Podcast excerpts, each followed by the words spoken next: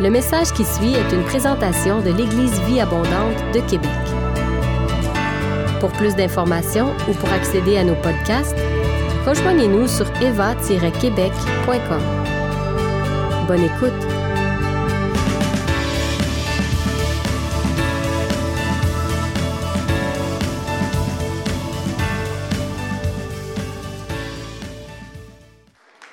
Bien-aimés de Dieu, c'est une joie d'être avec vous ce matin. Et oui, je le dis de manière réfléchie, vous êtes bien-aimés de Dieu. Il nous a aimés jusqu'à donner son Fils pour nous. Et ce matin, nous allons le scruter, l'examiner, mais j'espère se l'approprier et le célébrer. Je suis content d'être avec vous ce matin avec mon épouse, Karel, dans le fond. Si tu peux te lever, ma chérie. Nos deux petits lutins euh, sont euh, à des endroits différents. Lewis qui est en train de faire sa sieste pendant que je prêche, chacun, chacun au ministère. Puis euh, ma petite fille qui est à la garderie, Mila. On est vraiment bénis d'être avec vous ce matin, de voir des visages connus, d'autres visages qui sont pas connus, mais qu'on va avoir la joie de rencontrer. C'est une joie pour moi et Karel depuis cinq ans d'être des missionnaires au Québec, de servir finalement l'Évangile, le Seigneur, à travers un ministère créatif qui s'appelle Sam Parle. Ça vaut la peine d'aller jeter un coup d'œil si vous avez, si vous êtes jamais tombé sur une de nos capsules. Notre but est de mettre en lien le, le cœur de l'Évangile et le cœur des Québécois. Donc, on fait une fusion qui donne toutes sortes de niaiseries, comme la prochaine que je vais vous montrer. Ma dernière vidéo qu'on a réalisée, moi et Karel, le Père Noël qui démissionne. on peut mettre la, diapositive peut-être? OK, good. Donc, on s'amuse à, aller chercher euh, des vérités de l'Évangile à travers l'imaginaire du peuple québécois, euh, redécouvrir vraiment quelles sont les aspirations, les craintes, les ambitions des Québécois moyens de Québec, Montréal, etc., et voir comment l'Évangile répond vraiment à toutes les soifs profondes de l'être humain. On a un ministère en ligne qui est sur TikTok, Instagram, Facebook, YouTube. Si vous nous partagez déjà, merci. Merci d'embarquer avec nous dans cette, ce beau projet missionnaire. Et je prie qu'il y ait d'autres euh, YouTubeurs, TikTokers, Instagrammables. Mais non, Instababe, ils disent Instababe. Instaboy et Instababe qui annoncent le Seigneur Jésus. Euh, c'est vraiment une joie de pouvoir, euh, encore en 2022, avoir la, permission d'annoncer l'Évangile de manière totalement libre. Je ne suis pas en, prison, je suis esclave de Christ, mais non pas esclave sous les chaînes. Et ça, il faut vraiment le, saisir. Je me réjouis aussi que mon ministère est vraiment utilisé dans plein d'endroits au Québec, dans des aumôniers, des aumôniers de prison qui utilisent mes capsules, des, des coachs sportifs, des enseignants d'école, des prêtres, des sœurs. Je reçois toutes sortes de messages. J'ai reçu dernièrement deux beaux témoignages et je veux vous les partager. D'abord, c'est un papa de famille qui voulait rien savoir de la foi chrétienne et euh, qui disait à son épouse, toi, tu es chrétienne, c'est beau, mais moi, je suis un gars de raison. Et pour moi, les choses doivent être logiques. Je ne sais pas s'il y en a qui sont comme ça. Et il dit, pour moi, la foi chrétienne, c'est illogique. Et là, il est tombé sur mes capsules. Ah, il fallait pas. et le gars, il s'est converti. Il a vu comment la, la, foi et la raison allaient ensemble. Il s'est fait baptiser. Euh, papa de famille, tout ça, ça m'a tellement réjoui d'entendre ce témoignage-là. Et je veux vous lire aussi Xavier qui m'a écrit sur Facebook récemment. Il dit, ça c'est quelqu'un qui m'écrit, j'en reçois plusieurs témoignages comme ça. Il dit, dans ma vie, j'ai souvent rencontré du monde qui m'ont parlé de Dieu. Ça m'interpellait, mais je me suis jamais vraiment attardé sur le sujet. Mais là, je me demande si c'était le hasard ou c'était peut-être voulu, toutes ces rencontres-là. Je constate de plus en plus que l'endroit où nous vivons sur cette terre est trop bien pensé pour être seulement pour notre bien-être. Euh, je crois, mais j'ai des questions et il continue et il me pose des questions. Donc, c'est le genre de, de témoignage qu'on reçoit des, des gens assoiffés qui viennent vers le ministère, qui regardent nos capsules. Donc, merci je veux vous remercier. Merci, Pasteur Benoît. Merci, Pasteur Junior. Merci à toute l'équipe. Merci à vous, chers membres, de nous supporter, nous soutenir comme ça. Et on en a des projets. 2023, beaucoup de beaux projets qui s'en viennent. On a également l'aspiration de s'acheter une deuxième caméra. Vous allez dire, oh, une deuxième caméra. Pour nous, c'est énorme. On est un jeune ministère. On veut s'acheter une deuxième caméra pour pouvoir faire encore des meilleurs projets vidéo. Euh, également, on aimerait peut-être ça, avoir quelqu'un qui puisse m'assister à la création. Ça prend énormément de temps à faire juste les capsules vidéo. Et euh, on aimerait ça en 2023, si Dieu le veut et si le, le soutien est là également, de pouvoir avoir quelqu'un qui m'assiste à la communication et à la création. Donc, toutes sortes de sujets de prière pour vous. Si vous voulez en savoir plus, samparle.org. Fini la pub. non, mais pour vrai, j'ai oublié un truc. J'ai des petites cartes, OK? On- il va y avoir une table à la fin. Je vais être là. C'est pas pour vous les petites cartes. C'est un outil d'évangélisation puissant. Pour vrai, les gens, tu donnes ça au resto, tu donnes ça euh, quand tu rencontres quelqu'un, puis tu n'as pas le temps d'aller plus loin dans la conversation. C'est magnifique. J'en sens toutes, sortes de témoignages avec ces petites cartes-là. Donc, les cartes sont gratuites. Venez en piger le 10-15 tantôt, puis ça va vous donner juste un, un bel outil. Ou des fois, en fin de conversation, pour appuyer ce que vous dites, hey, va voir, ça me parle, ça vaut la peine. Donc, euh, c'est là pour vous, pour vous servir. Ce matin, le titre de mon message, Noël authentique. Et dites à votre voisin, j'espère que tu pris deux espressos un matin. On va se plonger ensemble dans l'Évangile selon Luc, qui après avoir fait ses recherches, après avoir parlé à toutes sortes de gens qui étaient connectés, qui ont vu Jésus de son vivant, nous raconte sa version de la vie de Jésus, de la biographie, on pourrait dire, de Jésus. On lit en Luc 1, le verset 26. Six mois plus tard, Dieu envoya l'ange Gabriel dans une ville de Galilée nommée Nazareth, chez une jeune fille liée par fiançailles à un homme nommé Joseph, un descendant du roi David. Cette jeune fille s'appelait Marie. L'ange entra chez elle et lui dit, Réjouis-toi. Toi à qui Dieu a accordé sa faveur, le Seigneur est avec toi. Marie fut pro- profondément troublée par ces paroles. Wow, qu'est-ce qui se passe là? Elle se demandait qu'est-ce que signifiait cette salutation spéciale? Et l'ange lui dit alors N'aie pas peur, Marie, car Dieu t'a accordé sa grâce, sa faveur. Voici bientôt tu seras enceinte, enceinte, excusez-moi, tu mettras au monde un fils et tu le nommeras Jésus. Il sera grand. Il sera appelé fils du Très-Haut. Le Seigneur Dieu lui donnera le trône de David, son ancêtre. Il régnera éternellement sur le peuple issu de Jacob et son règne n'aura pas de fin. Marie dit à l'ange, comment ça peut se faire? Marie avait quand même fait des cours de biologie. Là, et l'ange lui répondit, L'Esprit Saint descendra sur toi et la puissance du Dieu très haut te couvrira de son ombre. C'est pourquoi le saint enfant qui naîtra de toi sera appelé fils de Dieu. Vois ta parente Élisabeth, elle aussi attend un fils malgré son grand âge. On disait qu'elle ne pouvait pas en avoir, mais euh, elle en est à son sixième mois de grossesse, car rien n'est impossible à Dieu. Car rien n'est impossible à Dieu. Ça m'a frappé dernièrement parce que j'ai j'ai lu ce, passage-là en même temps de regarder une game de la Coupe du monde de soccer. Et si- s'il y en a qui ont vu la Coupe du monde, un des grands commanditaires, c'est la compagnie Adidas. Et leur slogan, c'est euh, Impossible is nothing. Et on voit ça partout. Et quand je vu ça, je me suis dit, mais voyons, il aurait dû citer Jésus. Ça vient de Jésus, cette parole-là. Là. C'est pas Adidas qui peut réaliser ça. C'est Dieu qui peut dire rien n'est impossible à Dieu.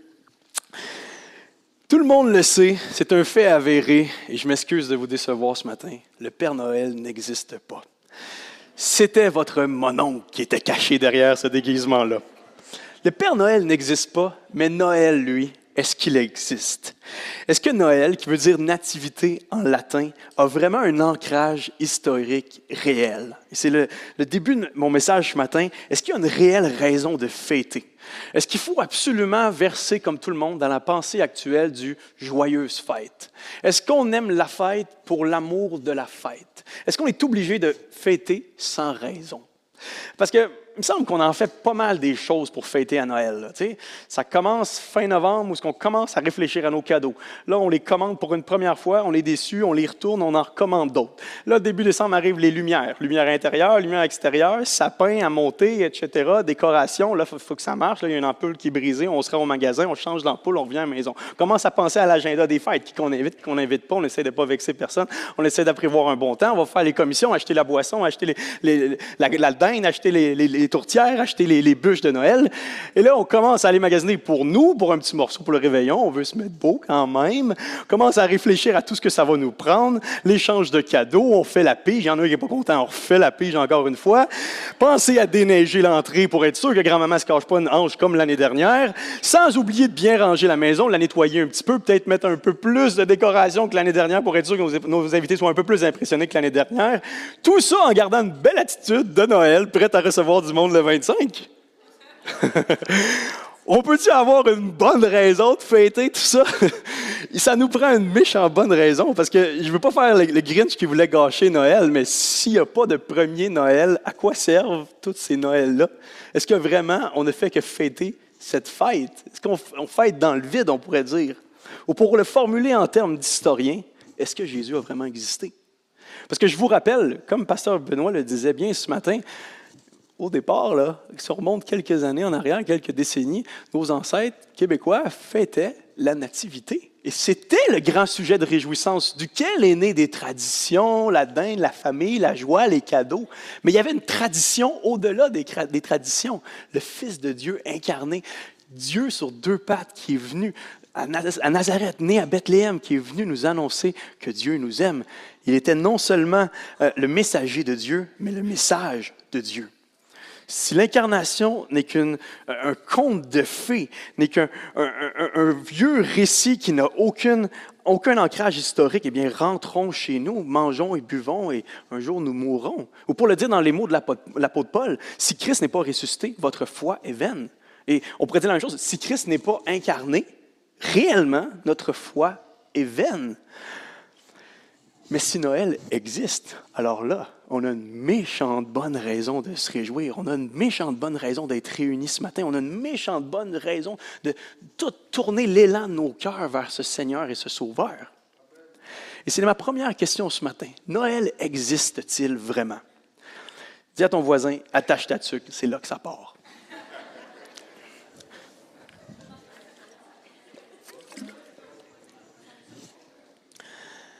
En 2012, Bart Ehrman, un spécialiste athée du Nouveau Testament, qui a fait son argent en écrivant des livres qui remettent en question, en question le christianisme historique, a écrit un livre intitulé Jésus a-t-il vraiment existé? Et sa réponse est impressionnante. Il termine en disant Quoi que l'on puisse penser de Jésus, une chose est certaine, il a existé. Il affirme ensuite que la quasi-totalité des experts qui ont le droit d'avoir ce nom-là partagent ce point de vue et donc, le plus naïf n'est pas celui qui croit que Jésus a marché sur la terre, mais celui qui n'y croit pas. Vous savez, aujourd'hui, on a la science de l'histoire. Cette science-là qui étudie euh, les personnages avec une analyse, une lentille critique en regardant les documents historiques.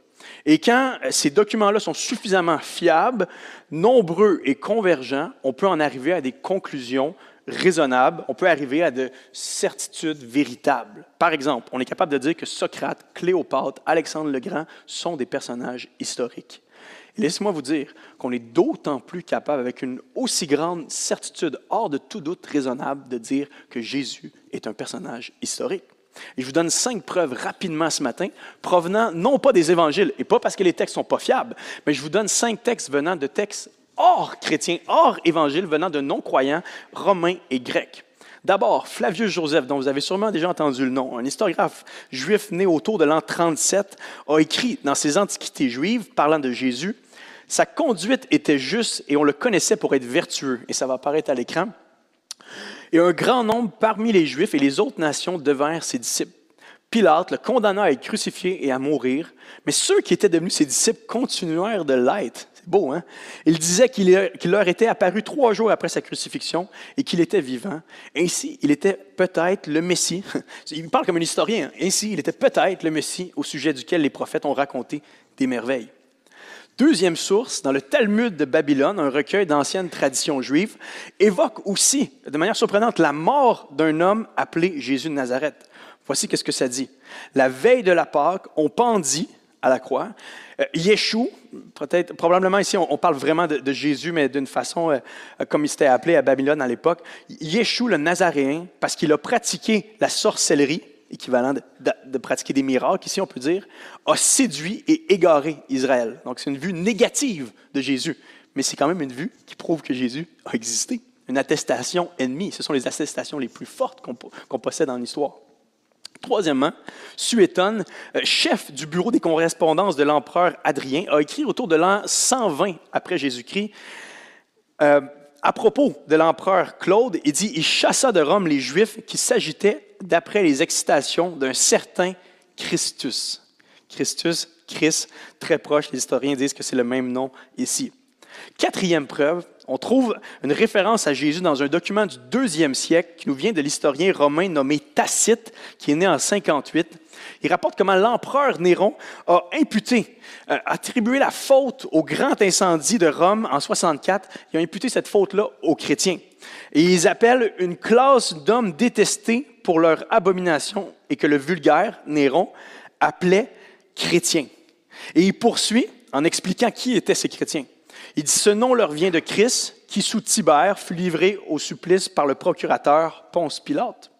Réprimé un instant, cette exécrable superstition se débordait de nouveau, non seulement dans la Judée, où elle avait sa source, mais dans Rome même, où tout ce que le monde renferme d'infamie et d'horreur afflue et trouve des partisans. Donc, décidément, Tacite n'était pas un grand fan des chrétiens, mais il confirme les faits rapportés dans la Bible. Euh, Jésus a existé, Jésus a été suivi, Jésus a été crucifié sous Ponce Pilate, probablement euh, autour de... Euh, Pilate a vécu de 26 à 36 après Jésus-Christ. Il a vécu plus que ça, mais probablement que c'est dans son règne de 26 à 36 après Jésus-Christ que Jésus a été exécuté. Et cinquième preuve, Pline le Jeune, au début du deuxième siècle, euh, va parler des chrétiens qui offrent un hymne, un hymne au Christ comme à un Dieu. Et ensuite, pour en savoir plus sur le christianisme, Pline a torturé ce qu'il appelle deux femmes esclaves qu'on appelait diaconesses. A choisi, euh, comme, il a choisi comme profil pour représenter qui est l'Église primitive. Tout ce, petit survol historique qu'on vient de faire nous prouve une chose qui est inévitable. Et là, ce n'est pas moi qui le dis, et ce n'est même pas les chrétiens qui le disent, ce sont les historiens crédibles qu'on trouve dans les universités. Jésus a existé. Euh, Éric Meyer, archéologue et professeur émérite à l'Université de Duke en Caroline du Nord, a écrit la chose Je ne connais aucun chercheur important qui doute du personnage historique de Jésus. Edwin Yamoshi, professeur de l'Université à Miami et expert en histoire ancienne, estime que nous possédons une meilleure documentation historique de Jésus, outre que la Bible, que tout autre fondateur religieux. Parmi tous les autres fondateurs religieux, ce prof d'université, expert de l'histoire ancienne, trouve qu'on a la meilleure fondation pour dire que notre fondateur a bien et bien existé. Il dénombre, lui, non pas 5-6 sources comme j'ai nommé, mais bien 39 sources hors christianisme, d'écrits non chrétiens qui sont corroborés par, par les faits des évangiles. Et là, je vous entends parler, là, penser à voix haute. OK, Sam, peut-être que Jésus a existé. Je te donne le, bénéfice du doute ce matin. Peut-être que Jésus est un personnage historique au même titre que Cléopâtre, euh, Napoléon, euh, euh, Alexandre le Grand. Mais par contre, on m'oblige, en lisant les évangiles, à croire un petit peu plus que son existence. Euh, on peut parler de la naissance virginale, on peut parler des miracles, on peut parler des, anges qui viennent le révéler, des étoiles comme GPS. Euh, il y a des choses qui sont un peu miraculeuses. Est-ce que Jésus ne pourrait pas être une légende qu'on a construite avec le temps à partir du personnage historique de Jésus? Je vais vous donner trois raisons assez rapidement qui, euh, je pense, rendent cette théorie très, très peu probable. En fait, je vais vous donner trois raisons pour lesquelles je pense que les auteurs du Nouveau Testament ont bel et bien écrit ce qu'ils ont vu, ce qu'ils ont vécu, en ne cherchant pas à déformer, trafiquer, améliorer ou, déifier Jésus ou, la réalité, mais plutôt cherchant à annoncer le plus vrai et le plus sobrement possible la vérité de Jésus. D'abord, le premier argument est celui du silence des critiques. Les évangiles ont été écrits entre 60 et 100 après Jésus-Christ, environ une trentaine d'années après la mort de Jésus à une époque où la tradition orale était extrêmement forte. Dans le temps, on, passait les traditions non pas à travers des écrits, mais à travers des histoires. Ça se fait encore, même au Québec aujourd'hui, mais dans le temps, euh, chaque mot était pesé et on transmettait, on en a même dans les Écritures, des, des credos, c'est-à-dire des petites portions qui sont facilement mémorisables et on les transmettait de père en fils. Ils étaient lus, ils étaient racontés. C'est comme ça qu'on retenait les histoires. C'est pour ça que les, les, premiers apôtres, les auteurs du Nouveau Testament, ont une facilité à transmettre les discours quasiment verbatim parfois souvent en raccourci, mais quand même. Et ces premiers évangiles-là ont été écrits à une époque où ce a de nombreux témoins oculaires qui avaient vu Jésus étaient encore en vie. L'apôtre Paul va dire que Jésus est apparu à plus de 500 frères à la fois et que la plupart sont encore en vie. Et même ailleurs, ils nomment des noms. Ils n'ont pas peur de nommer des gens qui ont vu Jésus. Si les histoires de Jésus n'étaient qu'un tissu de mensonges ou de fabres religieuses, on aurait eu beaucoup de gens qui auraient critiqué et ridiculisé les écrits des évangiles en disant Oh, je vais juste mettre un petit astérix, il n'a pas fait tel miracle, il n'a pas fait ci, il n'a pas existé, il n'est pas vraiment mort sur une croix, on n'a pas vraiment euh, pas retrouvé son corps dans son tombeau. je veux dire, il y aurait eu des critiques de manière évidente. Mais lorsqu'on fouille dans l'histoire, ce n'est pas ce qu'on trouve. On trouve des gens, comme je vous ai lu, qui haïssaient les chrétiens, qui n'avaient pas beaucoup d'estime pour les chrétiens. mais on ne retrouve pas de critiques de gens qui vont dire Moi, j'étais là, moi, j'ai vu ça, moi, j'ai. Puis c'est juste des fables, parce qu'eux, ils croient. Le silence des critiques est vraiment parlant pour nous aujourd'hui. On a attaqué les chrétiens comme étant une vaine superstition, mais il n'y a personne qui se levait pour dire Non, moi, j'étais là et c'est pas comme ça que les choses se sont passées. Deuxième argument, c'est l'impossibilité d'un discours légendaire. Habituellement, lorsqu'on formule une légende, ça se fait loin de la place où la personne a vraiment existé et ça se fait longtemps après. Comme par exemple, si vous essayez dans cinq ans euh, d'amener dans le quartier val la, la, légende de Sam le lapin rose qui se promenait d'une maison à l'autre le soir pour manger les restants de gâteau au chocolat, ça risque de pas fonctionner. Pourquoi? Parce que les gens me connaissent. Les gens savent que j'habite sur la rive, rive sud de Montréal et que je suis pas un lapin rose. Mais si vous essayez dans 500 ans de faire circuler la même légende alors qu'il n'y a personne qui me connaît, ça se peut que ça fonctionne. Quand on lit les évangiles, les gars sont pas partis à l'ouest avec un message qui datait de, 500 ans, puis ils en ont fait une légende. Ils racontent quelque chose qui vient de Jérusalem, et les gars sont de Jérusalem, en Palestine, Galilée, etc. Ils racontent quelque chose de natif qui vient de leur banlieue, qui vient de chez eux. Ce Jésus, même l'apôtre Paul, euh, l'apôtre Pierre, lorsqu'il prêche à, la Pentecôte, il dit, ce Jésus que vous connaissez, que vous avez crucifié. Euh, il ne parle pas d'une légende ici, il parle d'un gars que les gens avaient vu, qui connaissait un nom qui circulait dans les dernières années. Donc, ça, ça amène l'argument que ça ne peut pas être un discours légendaire. Pourquoi? Parce qu'il a été cru par les premiers chrétiens. Il a été cru par des milliers de gens dès le départ. Des gens qui venaient de Jérusalem, qui venaient des environs. Pour vous donner une idée, les meilleures sources qu'on a de la vie d'Alexandre le Grand, et c'est lui qu'on étudie au cégep, c'est Platon, Socrate, tout ça, les meilleures sources de la vie d'Alexandre le Grand remontent à 400 ans après sa vie. Pour les évangiles, l'évangile de Marc a été écrit 35 à 45 ans après la vie de Jésus. C'est beaucoup plus facile d'en beurrer épais 400 ans plus tard. Mais quand ça fait juste 30 ans que la personne est décédée, euh, il y a beaucoup de gens qui le connaissent encore et sont obligés de dire la vérité. Vous me suivez? Vous comprenez pourquoi il fallait prendre deux expressos? Et un autre point intéressant, les choses surnaturelles, on pourrait dire du récit, les miracles, la résurrection, la naissance virginale, euh, tous ces miracles-là, quelqu'un pourrait me dire, ce sont des ajouts tardifs. Les, les, biographes, les auteurs des évangiles ont écrit les évangiles, mais les miracles, ce sont des ajouts tardifs que les gens ont rajoutés pour embellir un petit peu le texte. Ce qui est fou, c'est que quand tu lis les évangiles, les, plus anciennes portions des évangiles, les credos qu'on peut lire dans 1 Corinthiens, en Philippiens aussi, tous les éléments surnaturels sont présents. C'est-à-dire que le premier message qui a été annoncé par les, apôtres contenait précisément ces éléments surnaturels. En fait, c'était le clou du message. Il est sorti du tombeau. C'était le Fils de Dieu. Il a fait des miracles. Il, est apparu, c'est le, le, descendant de David qui est apparu sur la scène de l'histoire comme ça. Ces éléments-là surnaturels n'étaient pas des ajouts tardifs. Pourquoi? Parce que sinon le message n'aurait pas été cru au départ et propagé. C'était le clou du message. Jésus est ressuscité. Vous me suivez? Un autre argument euh, vient de Ignace, un des disciples de l'apôtre Jean.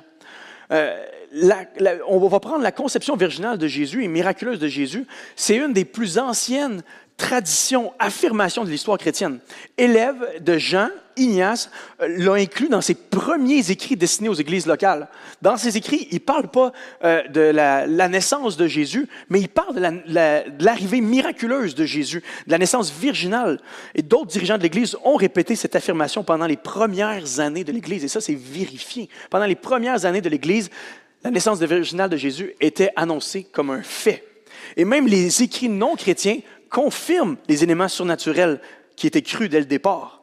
On a un, historien euh, grec qui rapporte, Lucien de Samosate, et rapporte parlant des chrétiens, ces malheureux se figurent qu'ils sont immortels et qu'ils vivront éternellement. Et là, on parle autour de l'an 120. En conséquence, ils méprisent les supplices et se livrent volontairement à la mort. Leur premier législateur leur a encore persuadé qu'ils sont tous frères. Dès qu'ils ont une fois changé de culte, ils renoncent au Dieu grec et adorent le sophiste crucifié, parlant de Jésus ici, dont ils suivent les lois. Ils méprisent également tous les biens et les mettent en commun sur la foi complète qu'ils ont en ces paroles. Lui ici, c'est un petit ennemi des chrétiens, je pense. Mais il confirme qu'il y avait des éléments surnaturels. Il confirme que les chrétiens pensaient qu'ils étaient immortels dès le départ. Donc, vous voyez, l'argument légendaire fonctionne plus ou moins bien. Et quand on lit les, récits, on le voit là, que les. Des fois, j'entends l'argument Ouais, ça, mais c'est parce que les, gens de l'Antiquité, ils croyaient à peu près n'importe quoi. Lisez l'histoire de Joseph. Là. Quand l'ange lui apprend que Marie est enceinte, puis c'est correct, même s'il n'y a pas eu de relation, il croit pas. c'est pas un fou, là. Joseph, il doute pas pour rien parce que ce sont des gens raisonnables et logiques comme nous, même s'il n'y avait pas toute la science qu'on a. Et c'est ce qu'on voit lorsqu'on lit les Écritures. En 2 Pierre 1,16, euh, l'apôtre Pierre parle et dit C'est pas en effet en suivant des fables habilement conçues qu'on s'est converti. Non, c'est parce que nous l'avons vu, sa majesté de nos propres yeux. En 1 Jean chapitre 1, verset 1 à 3, Jean va dire, ce qui était dès le commencement, ce que nous avons entendu, ce que nous avons vu de nos yeux, ce que nous avons contemplé, ce que nos mains ont touché concernant la parole de vie, ce que nous avons vu et entendu, nous vous l'annonçons à vous aussi, afin que vous soyez en communion avec nous. Et quand on lit les histoires de la Nativité, on voit que le souci de l'historicité est bien réel. Matthieu commence en nommant toute une généalogie, euh, David, etc., nomme tous les acteurs de la généalogie de Jésus et atterrit avec Jésus. Il commence en disant Jésus est né à Bethléem, en Judée, sous le roi Hérode. Et quand on lit les récits aussi, on voit que nos traditions ont rajouté plusieurs choses à la nativité. Il n'y a pas de petits gars qui jouent du tambour dans les tables. Jésus n'est pas en train de se cajoler contre un âne. Euh, les récits des évangiles sont sobres, ils sont directs, ils sont épurés. Et ça, c'est un signe que les, premiers auteurs chrétiens ne voulaient pas embellir la réalité, ils voulaient juste la transmettre. Quand on lit Noël, en fait, dans l'Évangile selon Luc, dans l'Évangile selon Matthieu, on voit que Noël n'est pas si cute que ça. On en a fait une fête cute, mais Noël n'est pas cute. Joseph, il passe proche de se pogner avec Marie, puis de la laisser, puis de partir, puis de, faire son affaire. Joseph est dans le doute. Il manque de, il manque de foi, pour le dire en termes modernes. Il pense qu'il est en train de se faire passer un sapin, le gars. Là. Il n'est pas content. Il remet les choses en question. Ah, ah elle m'a trompé. Mais ben, voyons donc, même, voir qu'elle a fait ça à moi, ça se peut pas je l'imagine en train de s'astiner avec Dieu. C'est ça qu'on lit dans les évangiles, des hommes, qui, des femmes qui, qui, luttent, qui ont des problèmes, des, qui, sont stériles, Elisabeth. Euh, ensuite, on a Hérode, le fou, qui cherche à éliminer Jésus absolument pour être sûr qu'il n'y a pas un potentiel rival à, son, à sa royauté. Il fait tuer des, des milliers de bébés. C'est un génocide, une tuerie de masse parvenant d'un gars au pouvoir qui a la tête, il a sauté. C'est dégueulasse de lire ça. Et là, ensuite, on, a, euh, Joseph qui, reçoit la consigne de s'en aller, non pas chez eux présenter le petit bébé, mais non, il s'en va en Égypte. Avez-vous voyagé déjà avec un enfant? C'est pas cute, pantoute. c'est terrible voyager avec un enfant. Deux, trois, quatre, c'est encore plus pire, j'imagine. Change des couches en plein chemin, sur le haut du char. Là, c'était sur le haut du chameau. Imagine si le chameau, il fait quelque chose. C'est pas cute, Noël. C'est pas cute. Même pas aller présenter le petit bébé aux parents, même pas aux grands-parents qui sont là puis qui attendent. Ça va en Égypte pendant peut-être deux ans, on n'a pas la date exacte, mais deux ans après, on revient à Bethléem, on voyage encore, loin de la maison, même pas capable de s'installer dans, ses propres choses. Ça, c'est les récits de Noël. Un récit qui n'est pas cute. Et vous savez pourquoi? Parce que notre monde n'est pas cute. Et les, auteurs des évangiles voulaient pas faire un beau petit Noël cute, ils voulaient raconter Noël. Le premier des Noëls. Et ces, preuves-là, ces évidences-là, nous amènent à croire qu'il y a bel et bien eu un premier Noël. Dites à votre voisin, Noël, c'est vrai. Avec la même intensité. nous pouvons croire au récit de Noël. Et c'est pour ces, raisons-là que Bart Ehrman, que je vous ai nommé au début, un historien athée très réputé, il considère les quatre évangiles comme les sources, ouverture des citations, comme les sources les plus anciennes et les plus fiables dont nous disposons pour connaître la vie de Jésus. Il, il affirme que c'est l'opinion de tous les historiens crédibles de l'Antiquité, tant celle des chrétiens évangéliques engagés comme nous sommes, que celle des athées purs et durs. Noël a eu lieu pour une première fois il y a 2000 ans. Et là, c'est en tant que, prédicateur, mais même avec les évidences de la science historique que je peux vous déclarer ça. Jésus est bien débarqué dans notre monde. Comme le disait C.S. Lewis, c'est le mythe devenu fait. La plus belle histoire, pensez-y un instant. Le Dieu qui a tout créé le monde, le ciel, la terre, les êtres humains, tout ce qu'il y a de beau dans ce monde, le grand metteur en scène a débarqué dans son histoire. La plus belle histoire, le Dieu qui devient homme, qui se fait petit, qui embrasse notre humanité, si faible et fragile sommes-nous, décide de marcher sur la terre de Palestine avec les mêmes limitations, avec les, mêmes faiblesses qu'on partage, vous et moi.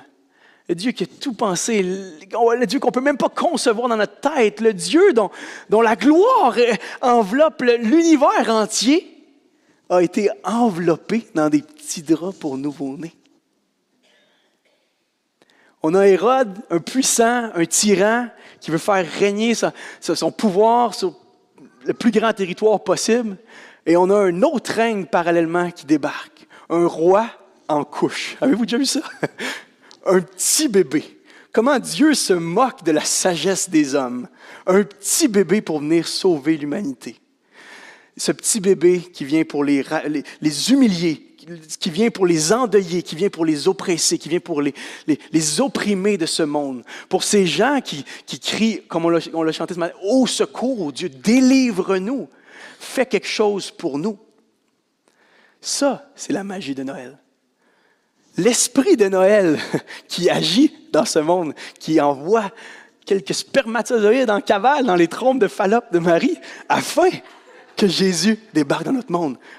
J'ai pas de misère à croire en la conception virginale. Vous savez quoi? Parce que le même Dieu qui a, fait cette conception-là extraordinaire, il a tout créé le monde entier.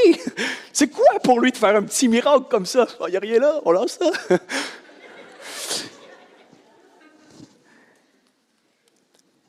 le Dieu de l'histoire qui rentre dans l'histoire, qui devient un homme.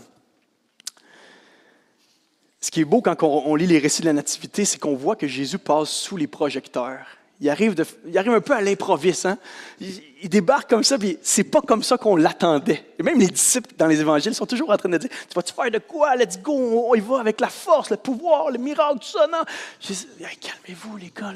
Je viens pour conquérir le monde d'une autre façon que les gens conquièrent dans votre monde. Je viens pas avec la force, avec le pouvoir. Je viens avec l'humilité, le service, la douceur du vrai roi des rois.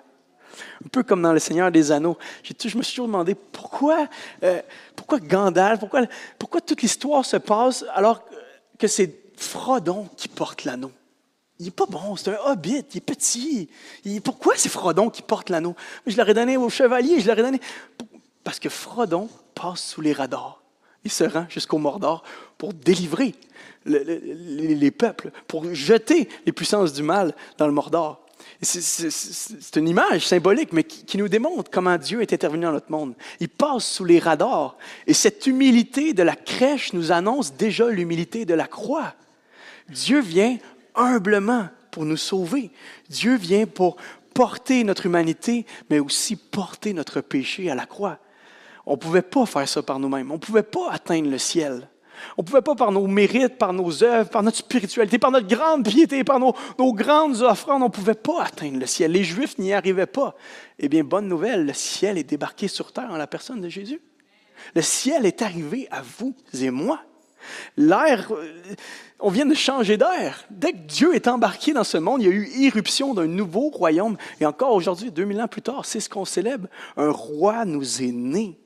Et enfin, c'est un, narratif qui n'encourage pas le, culte de la performance, le culte de l'apparence, le culte de la recherche effrénée du bien-être personnel, mais c'est vraiment un narratif qui nous révèle qui on est. Une gang de pécheurs qui a besoin d'un Dieu sauveur. C'est un narratif qui nous invite pas à la consommation, mais qui nous invite au don, nous invite à se donner en cette saison de Noël, à embarquer dans le même mouvement d'incarnation. J'incarne l'Évangile dans mon quartier, auprès des gens autour de moi. Je veux me donner.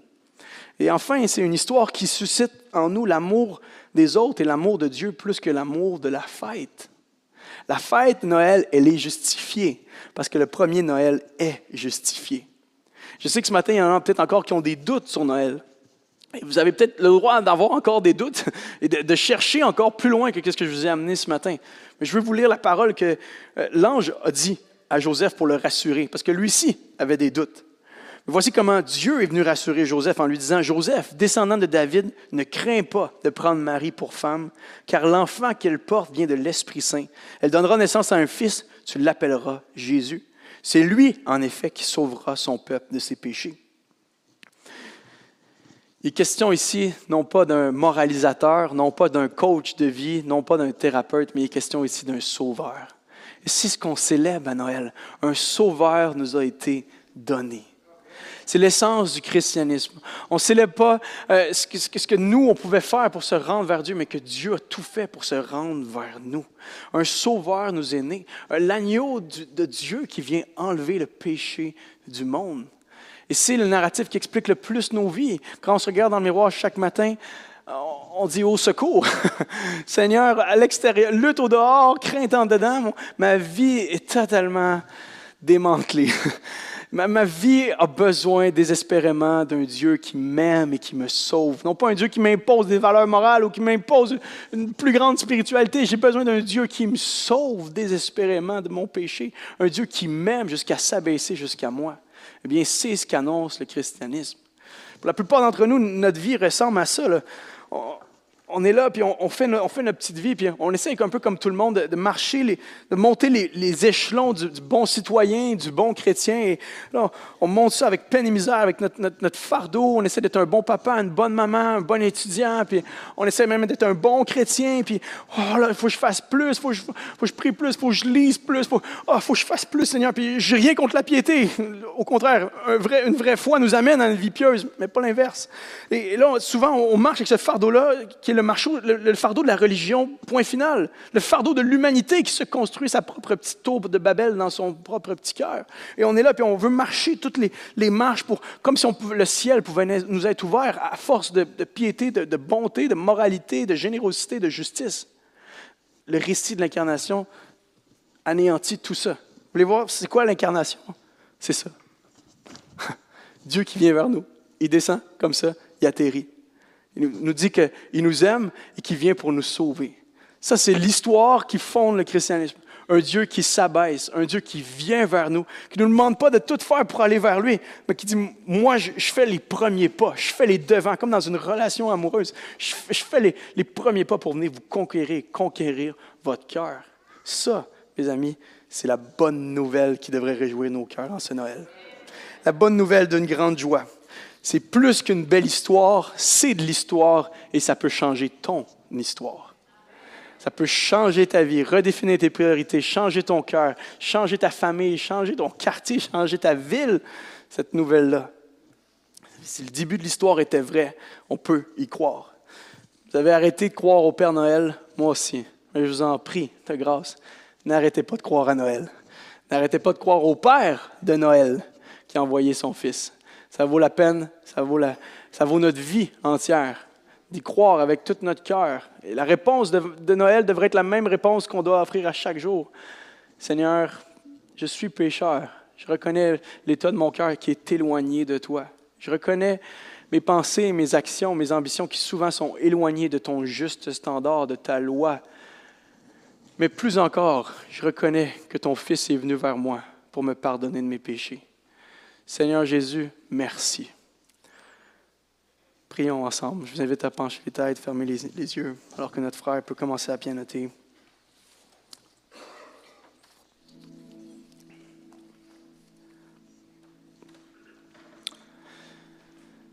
Père éternel, c'est dans une attitude de reconnaissance, de, gratitude, mais aussi de fête et de joie, Seigneur, qu'on vient vers toi ce matin. On est ébloui à, scruter les Écritures, comment tu avais tout bien préparé ta venue, euh, à travers l'Ancien Testament, à travers David, plusieurs autres prophètes, des rois. Seigneur, tu avais discrètement annoncé qu'un jour, le Très-Haut ferait apparition très bas. Et tu l'as pas seulement promis et annoncé, tu l'as respecté en envoyant ton Fils il y a 2000 ans dans cette jeune famille un peu bousculée de Marie et Joseph. Tu as pris la, condition de, l'homme qui est petit et qui est faible afin de nous faire un jour jouir de cette condition de l'homme glorieux, nous faire entrer dans cette famille divine de la Trinité. Tu es entré dans une famille terrestre afin que nous, on puisse devenir un jour enfants de Dieu. Et ce matin, ça réjouit nos cœurs, ça, ça apaise nos tourments, Seigneur. je te demande ce matin pour chaque personne, vieux, jeune, qui sont ici ce matin, que cette vérité de Noël puisse pas juste être une vérité historique, mais une vérité personnelle. Que ça puisse devenir vrai dans chacune de nos vies, Seigneur. Que Noël ne soit pas juste un beau récit, mais que ce soit le nôtre, Seigneur. Viens, Seigneur, dans notre propre vie, débarque, Seigneur, venez faire un changement, venir nous déclarer pardonnés, justifiés par ta grâce, Seigneur. Et faire de nous tes serviteurs, Seigneur, afin qu'on puisse propager cette bonne nouvelle jusqu'au monde entier. Sommes éblouis de voir comment tu es un grand Dieu, un Dieu de miséricorde et de justice. Nos yeux se tournent vers toi ce matin. Quiconque qui manque d'espoir ce matin, Seigneur, que cet espoir véhiculé à travers le récit de Noël puisse venir motiver cette personne ce matin. Seigneur, réveille notre, notre, sentiment que tu es à l'œuvre dans ce monde, que non seulement tu es venu, tu es vivant en ce moment, mais que tu reviens. Et un jour, Noël ne sera plus du passé, un Noël sera notre, notre éternité. Nous nous réjouirons constamment devant le Fils de Dieu, devant l'agneau. Nous célébrerons, nous mangerons le plus beau repas de Noël en ta compagnie, Seigneur. Seigneur, que ces vérités de Noël puissent venir habiter nos cœurs durant les fêtes, qu'on puisse avoir cette joie dans le cœur qui dépasse les traditions, qui dépasse les célébrations, mais qui nous donne une paix, qui nous donne une assurance, Seigneur. Paix sur la terre, c'est ce que tu as promis, Père éternel. On te demande que cette paix soit, soit vécue, soit vibrante dans nos vies, Seigneur. Agis dans nos cœurs, Seigneur. Agis dans notre monde, dans notre Québec, dans l'Eva, Seigneur. Réconforte par ta présence, réconforte par ta, ta parole ce matin, Seigneur Dieu. On te bénit, on t'adore et on t'exalte, Seigneur Dieu. Si c'est votre, votre prière avec moi ce matin, je vous invite à dire Amen. Si vous avez aimé ce message, nous vous invitons à vous joindre à nous lors de nos rencontres du dimanche matin. Vous trouverez l'horaire et l'emplacement de nos réunions sur notre site internet eva-québec.com. N'hésitez pas à communiquer avec nous et que Dieu vous bénisse.